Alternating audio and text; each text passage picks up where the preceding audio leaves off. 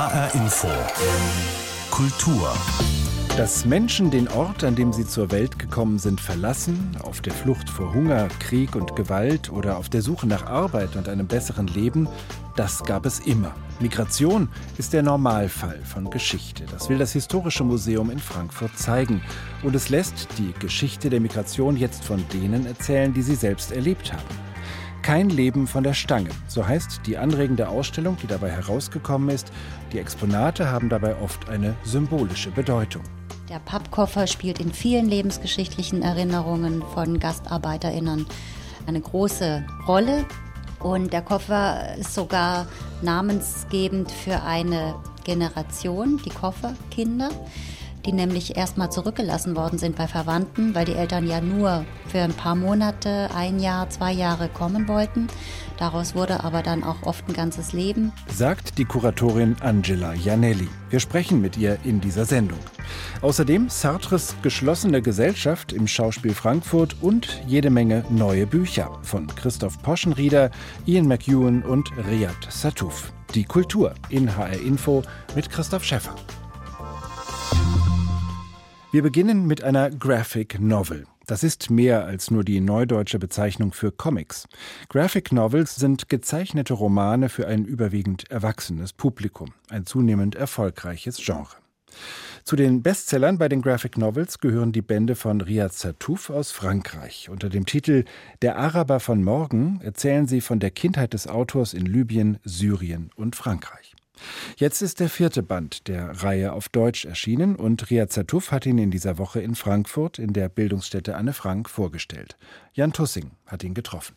Als Kind hatte Riyad Satouf lange blonde Haare und wurde von seiner syrischen Familie wie ein blonder Engel behandelt. Alors justement, c'est ce que je raconte dans l'Arabe du futur, c'est que j'ai commencé ma vie en étant blond comme une sorte de petite Brigitte Bardot et Das erzählt der Künstler in seiner autobiografischen Graphic Novel Der Araber von morgen. Satouf sah als blonder Junge aus wie eine kleine Brigitte Bardot, sagt er, und erst in der Jugend wurden die Haare dunkler. Auf sehr humorvolle, aber auch sehr direkte und freche Weise erzählt Riyad Satouf, was er als Kind einer französischen Mutter und eines syrischen Vaters erlebt hat. In Syrien und Libyen, wo er aufwuchs und später dann in Frankreich. Dabei spart er nicht mit seinen ungefilterten Beobachtungen aus Sicht eines Kindes, das zwischen zwei Kulturen aufwächst. Un sujet qui m'intéresse beaucoup, c'est le nationalisme. Mich interessiert der Nationalismus als Thema, sagt er. Ich bin in einem extrem nationalistischen Land groß geworden, Syrien der 80er. Ein sehr homogenes Land mit Gemeinschaften, die nebeneinander lebten, aber sich nie austauschten. Das Dorf, das ich in Der Araber von morgen beschreibe, das Dorf meines Vaters, war nur zwei Kilometer von einem christlichen Dorf entfernt. Aber in all den Jahren dort habe ich nie einen einzigen Christen getroffen. In Satoufs inzwischen vierbändigem Werk beschreibt er, wie seine Familie Juden beschimpft, seine Cousins Hunde quälen und sein Vater nationalistische Phrasen drischt, so wie er es als Kind erlebt hat. In meinen Büchern passe ich immer auf, nicht zu urteilen, sagt er. Oft sagen die Menschen dumme Sachen, aber ich möchte, dass der Leser selbst seine Meinung bildet. Ich mag nicht, wenn mir Bücher sagen wollen, was ich denken soll. Ich will meine Leser zum Lachen bringen, auch über schlimme Dinge und damit ein Unwohlsein erzeugen so wie im wahren Leben. Bis zum Erscheinen von Der Araber von morgen 2014 zeichnete Satouf auch für das französische Satiremagazin Charlie Hebdo.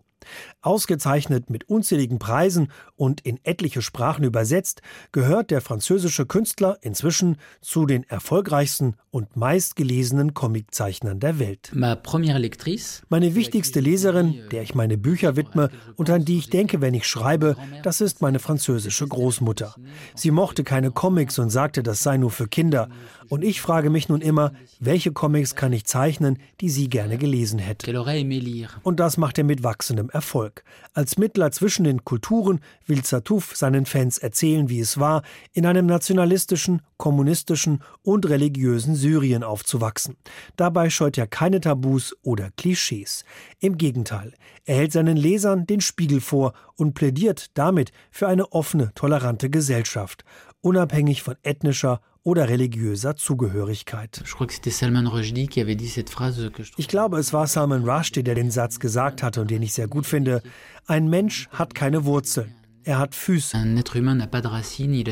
Und das stimmt. Riyad Satouf, der vierte Band seiner Graphic Novel Reihe Der Araber von morgen, ist jetzt auf Deutsch im Knaus Verlag erschienen. Der Mensch hat keine Wurzeln, er hat Füße. Dieses Zitat wird übrigens mehreren Personen zugeschrieben und es könnte sich auch in der Ausstellung wiederfinden, die gerade im Historischen Museum in Frankfurt eröffnet wurde. Kein Leben von der Stange, so heißt sie, und erzählt Migrationsgeschichte und Geschichten aus der Perspektive derer, die sie selbst erlebt haben. Ein Koffer, ein Teddy, eine Audiokassette oder ein mit Pelz beklebtes Fahrrad. An solche Exponate knüpfen die Erinnerungen und Erzählungen an, die hier zu hören und zu sehen sind. Dabei entsteht ein Bild der Stadt Frankfurt, bei dem plötzlich ganz andere Dinge wichtig werden. Zum Beispiel die vielen Änderungsschneidereien überall in der Stadt. Ich habe die Kuratorin Angela Janelli gefragt, warum sie gerade die Schneiderei zum Ausgangspunkt ihrer Ausstellung gemacht hat. Für viele Migrantinnen und Migranten ist die Schneiderei eine Möglichkeit, aus der lohnabhängigen Beschäftigung in die Selbstständigkeit zu gehen. Wenn Sie heute mit offenen Augen durch die Stadt gehen, werden Sie A entdecken, wie viele Änderungsschneidereien es eigentlich gibt und B, dass fast alle davon von Migrantinnen oder Migranten oder ehemaligen Migrantinnen betrieben werden.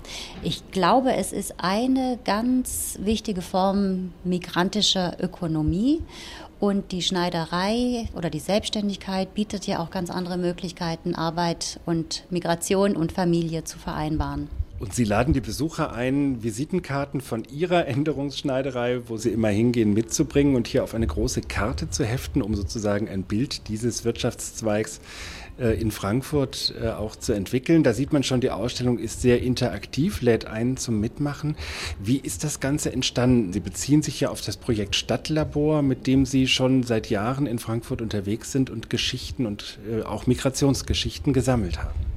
Also kein Leben von der Stange ist eine Stadtlaborausstellung und die entstehen ja immer in Zusammenarbeit mit Frankfurterinnen und Frankfurter, die ihre Erfahrung oder auch Alltagsexpertise einbringen. Hier sind sieben Leute beteiligt, die selbst Migrationserfahrungen haben. Die meisten von ihnen haben selbst Migrationserfahrung und sie möchten eben auch über ihre Erfahrungen sprechen. Dafür ist immer noch zu wenig Raum in der deutschen Erinnerungskultur und mit dieser Ausstellung möchten wir eigentlich auch so einen Raum bieten.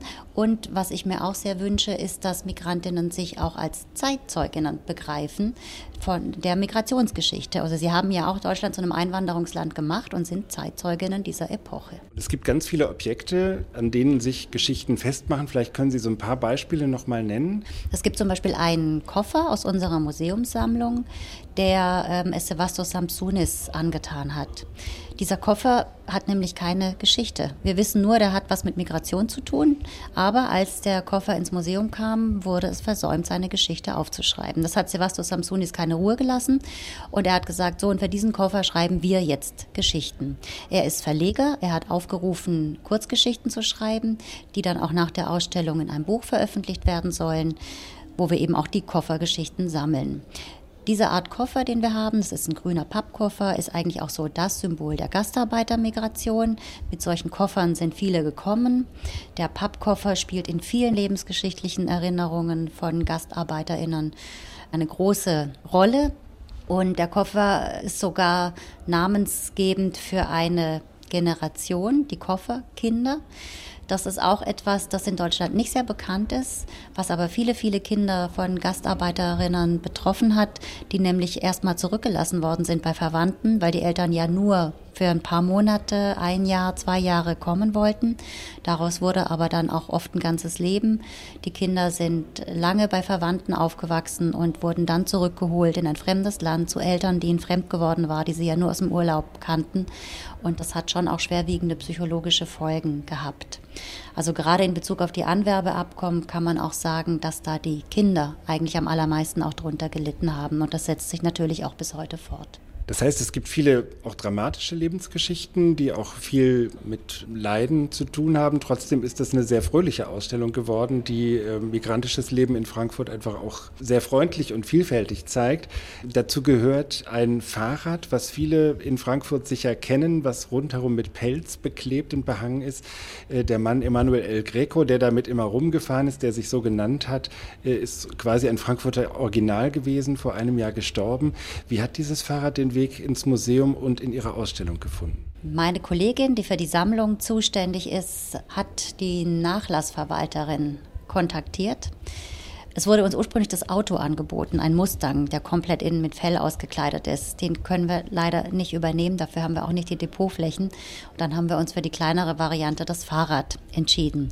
Und als ich gehört habe, dass das Fahrrad kommen soll, habe ich dann den Stadtlaboranten Herrn Oehler gefragt, der ja zu griechischen Pelznähern in Frankfurt diesen Beitrag erarbeitet hat und ihn gefragt, ob er nicht das Fahrrad zu seinem Beitrag stellen möchte, weil Emanuel de Greco auch den griechischen Kirschnern im Bahnhofsviertel in den Café uns die Haare geschnitten hat. Also nochmal ein Bezug auch zu diesem speziellen anderen Wirtschaftszweig, der auch wieder ein bisschen mit der Schneiderei äh, zu tun hat. Ähm, diese Ausstellung äh, hat ja vieles an dem Beispiel sieht man es schon dem Museum zugeführt, was sozusagen Exponate auch über die Migrationsgeschichte sind.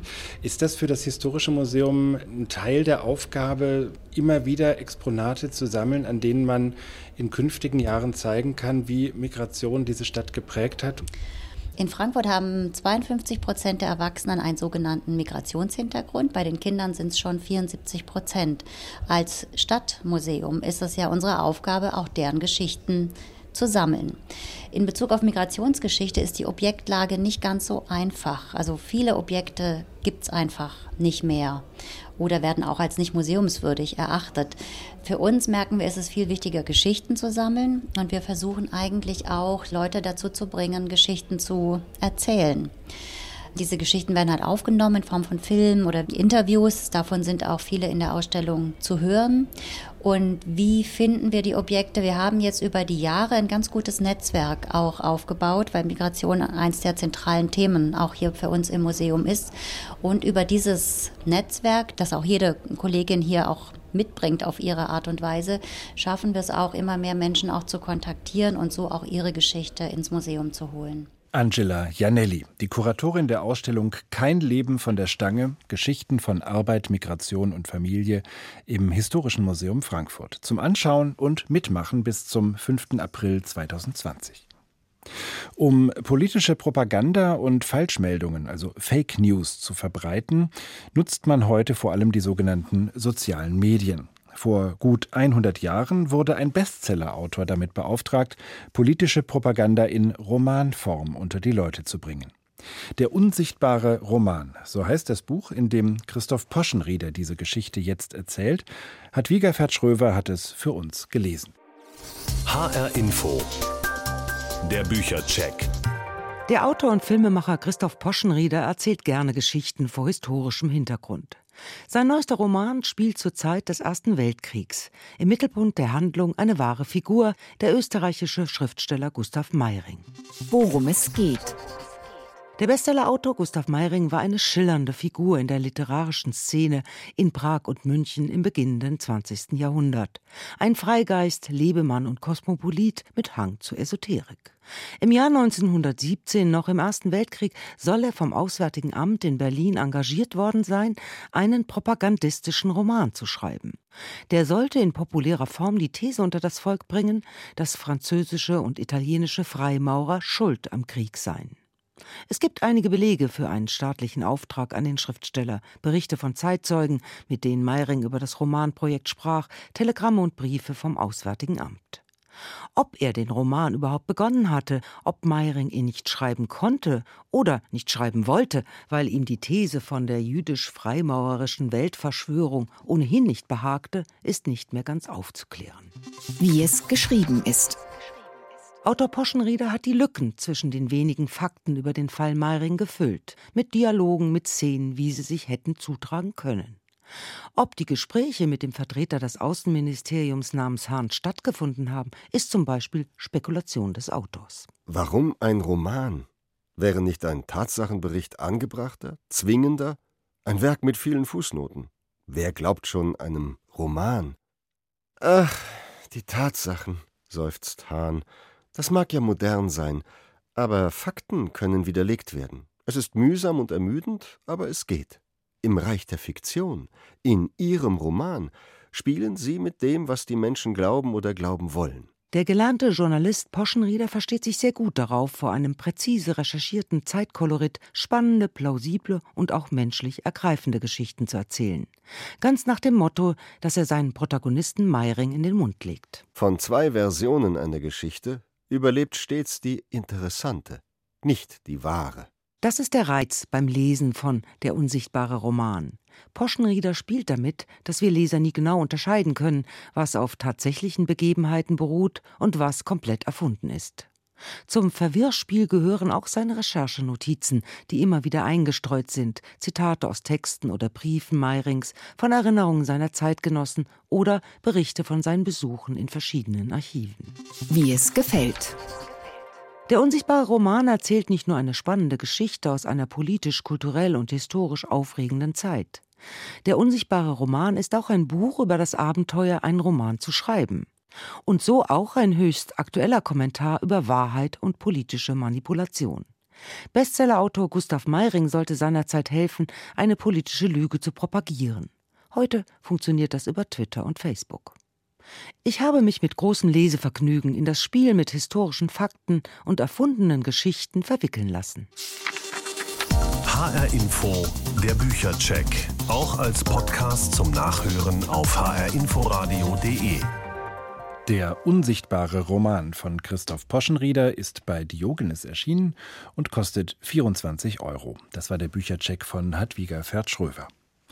Einen Kommentar zur aktuellen politischen Lage in Romanform hat auch der britische Bestsellerautor Ian McEwan geschrieben, allerdings nicht im Auftrag finsterer Mächte, sondern aus eigenem Antrieb. Es geht McEwan um den Brexit, den er ablehnt und scharf kritisiert. Und doch erwähnt er den Brexit mit keinem Wort in seinem satirischen Buch Die Kakerlake, das jetzt in deutscher Übersetzung erschienen ist. Vielmehr erzählt McEwan die wohl bekannteste Geschichte von Franz Kafka, die Verwandlung, einfach andersherum. An diesem Morgen erwacht Jim Sams, der schlau ist, aber nicht gerade tiefschürfend, aus unruhigen Träumen und sieht sich verwandelt in eine riesige Kreatur. Bill Nye liest die ersten Zeilen aus The Cockroach. That morning, Jim Sams, clever but by no means profound, woke from uneasy dreams to find himself transformed into a gigantic creature. Vor dieser Nacht war Jim Sams noch eine Kakerlake, die irgendwo im langsam verfallenden Gemäuer des britischen Parlaments, des Palace of Westminster, lebte. Jetzt ist er plötzlich Mensch geworden, wacht in 10 Downing Street auf und ist Premierminister. Ian McEwan ist ein entschiedener Gegner des Brexit. Er hat lange darüber nachgedacht, wie er den Irrweg seines Landes literarisch verwandeln könnte. Herausgekommen ist eine Satire. I just had to ich musste mich einfach damit auseinandersetzen und meine Sicht der Dinge niederschreiben. Eine Satire schien mir dazu der richtige Weg. Mehr oder weniger treffen hier Gelächter und Verzweiflung aufeinander. Irgendwann in diesem Sommer hatte sich McEwan an die Verwandlung von Franz Kafka erinnert. Danach ging alles ganz schnell, nur andersherum. Bei Kafka wird Gregor Samsa vom Menschen zum Käfer. McEwan macht eine Parlamentskakerlake zum britischen Regierungschef Jim Sams. Das Wort Brexit taucht in dieser Anti-Brexit-Satire allerdings gar nicht auf. Ich habe verzweifelt nach etwas gesucht, das ähnlich absurd wie der Brexit ist. Und ich bin darauf gekommen, einfach den Geldfluss umzudrehen. Arbeitnehmer zahlen dafür, dass sie arbeiten. Kunden kaufen ein und bekommen vom Ladenbesitzer Geld. Das führt zu ziemlich viel Ärger, wenn sie das auch im internationalen Handel anwenden. Wenn sie Waren exportieren, müssen sie dafür dann auch das Geld mitschicken. Und so kämpfen in dieser Erzählung die Reversalisten, die Umdreher gegen die Clockwiser, die weiterhin im Uhrzeigersinn vorangehen wollen. Übersetzt in die Realität sind es Brexiteers gegen Remainer. Warum wollen die Reversalisten alles umdrehen? Because lässt Ian McEwan den Premierminister sagen, weil, nicht mehr.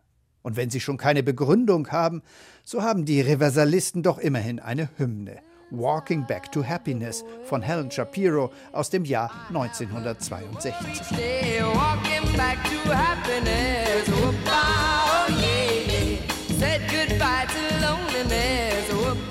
The Cockroach ist ein großer Spaß auf 100 Seiten. In den Nebenrollen ein seniler Oppositionschef und ein unterbelichteter US-Präsident, der hier Archie Tupper heißt. Eigentlich kann Literatur, können Fantasie und Fiktion kaum noch die Absurdität übertreffen, die derzeit tatsächlich Großbritannien und die Politik in Westminster beherrscht.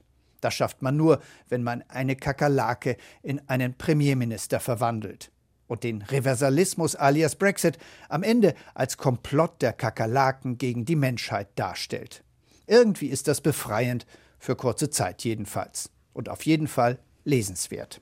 Meint unser Korrespondent Jens-Peter Marquardt. Die Kakerlake von Ian McEwan ist im Diogenes Verlag jetzt auf Deutsch erschienen und da ist das Buch sogar ein paar Seiten länger als 100 Seiten. Die Hölle, das sind die anderen. Diesen Satz aus Jean-Paul Sartres Geschlossene Gesellschaft kennen auch viele, die das Theaterstück nie gesehen haben.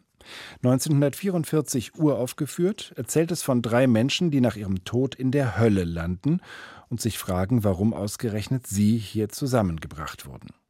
Im Schauspiel Frankfurt bringt die Regisseurin Johanna Wehner jetzt eine neue Fassung von Geschlossene Gesellschaft auf die Bühne, und das obwohl sie den vermeintlich zentralen Satz dieses Stückes ablehnt.